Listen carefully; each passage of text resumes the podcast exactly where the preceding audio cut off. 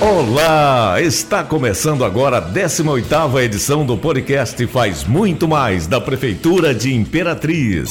Seja bem-vindo ao nosso podcast que leva até você as principais notícias do dia no que diz respeito à administração da nossa cidade. Além do portal da Prefeitura, você ouve nosso podcast também nas redes sociais e principais plataformas de stream. Notícia, informação.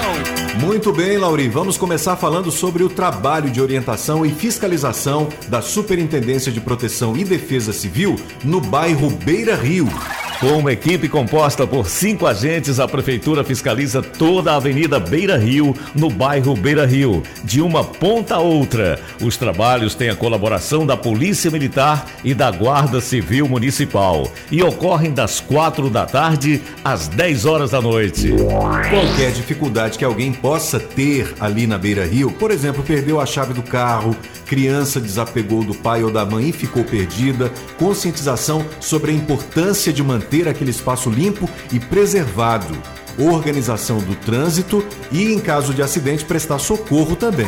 É um trabalho de gerenciamento, né, Breno? E essa equipe, que, como você disse, tem o apoio da Guarda Civil e da Polícia Militar, visa também a segurança das pessoas que transitam pela Avenida Beira Rio. Só lembrando que a Defesa Civil atua em vários segmentos para garantir o bem-estar da população. Em caso de desastres naturais como inundações e alagamentos, erosão, abrigo de pessoas, rachaduras em casas e outros imóveis, muros e pontes com risco de desabamento, entre outras demandas. O cidadão que precisar da Defesa Civil pode entrar em contato pelo telefone, que também é o WhatsApp 99 9152 0832.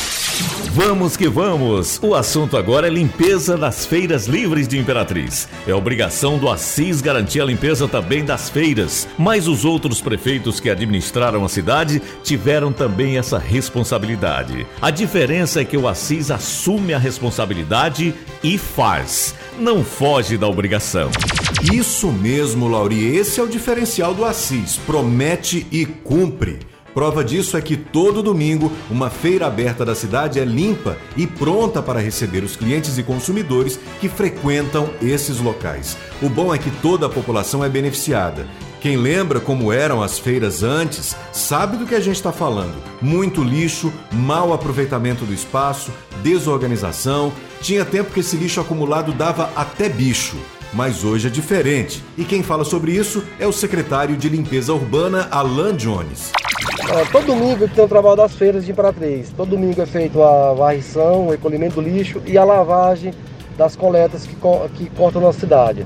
É a, a feira da, do Bacuri, é a feira do Mercadinho, feira da Nova Imperatriz, a feira da Vila Nova, a feira da Vila Lobão e a feira do Bom Sucesso. Essas são as feiras que são feitas varrição, é, catação e lavagem dentro de Imperatriz, dentro da cidade de Imperatriz, tá bom?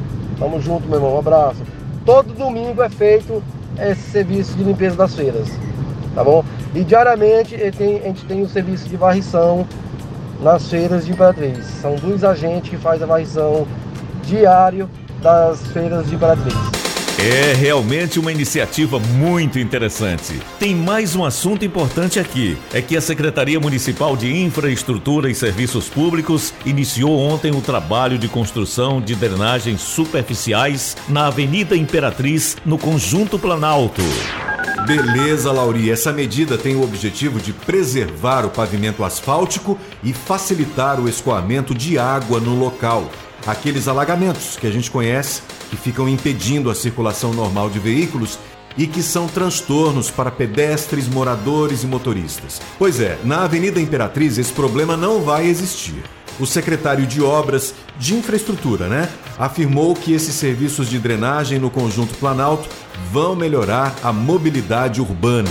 A Prefeitura de Imperatriz, através da Secretaria de Infraestrutura, realiza a construção de mais uma passagem molhada na Avenida Imperatriz. Essa ação visa garantir uma maior conservação do pavimento, tendo em vista, principalmente no período de inverno, que é realizados gastos é, constantes de tapa-buraco nesse setor, em virtude do volume de água que passa nesse trecho. São ações dessa que a gestão Assis Ramos vem realizando de drenagem superficial em alguns pontos da cidade de Imperatriz. Pra gente fechar o podcast Faz Muito Mais da Prefeitura de Imperatriz, vamos falar sobre o levantamento realizado pela Secretaria Municipal de Trânsito e Transportes com relação à principal causa de acidentes nas ruas de Imperatriz. Sabe qual é a principal causa, Breno? Olha, Lauri, eu até imagino. Avanço de preferencial. A informação é do Edmilson Vieira, ele que é supervisor de grupamento tático de trânsito. Pois é, e isso é tão sério que só ontem foram registrados sete acidentes por avanço de preferencial. E olha só que dado interessante: dos sete acidentes nos cruzamentos de ruas, seis aconteceram em cruzamentos sinalizados. Ou seja, a imprudência ainda é uma das principais causas de acidentes nas ruas de Imperatriz. E é o seguinte: não é só em Imperatriz, não. É no Brasil todo. Há quanto tempo a gente ouve que a imprudência dos condutores de veículos traz consequências graves? Pois é, as pessoas esquecem que não basta exigir sinalização da prefeitura ou de quem quer que seja. Tem que ter atenção no trânsito, porque as pessoas pensam que para dirigir bem precisa ter um carro bom, agilidade, rapidez, e não é bem assim, não é nada disso. Dirigir bem é dirigir com responsabilidade. A famosa direção defensiva, não é, Breno? Agora a gente pode falar sobre mais um assunto, é rapidinho. Olha só, o vereador Paulinho Lobão vai assumir a Fundação Cultural de Imperatriz. O Buzuca, que faleceu recentemente vítima da Covid-19, era o presidente da Fundação Cultural e, inclusive, fez um belo trabalho, sendo elogiado no meio político e artístico. O Paulinho Lobão vai ser sabatinado pela Câmara de Vereadores, que é, na verdade, um protocolo previsto em lei para que o indicado assuma esse cargo. Mas o Paulinho Lobão já está alinhado com o prefeito Assis para ajustar os detalhes da criação do auxílio municipal emergencial destinado aos artistas locais. E com essa notícia, Breno, nós encerramos o podcast Faz Muito Mais, edição número 18 da Prefeitura de Imperatriz. E você, caro ouvinte, ficou com alguma dúvida ou quer saber algo mais? Acesse o portal imperatriz.ma.gov.br, nossas redes sociais e principais plataformas de stream. Lá você vai encontrar todos os episódios e muito mais notícias da Prefeitura de Imperatriz. Obrigado pela audiência e até a próxima!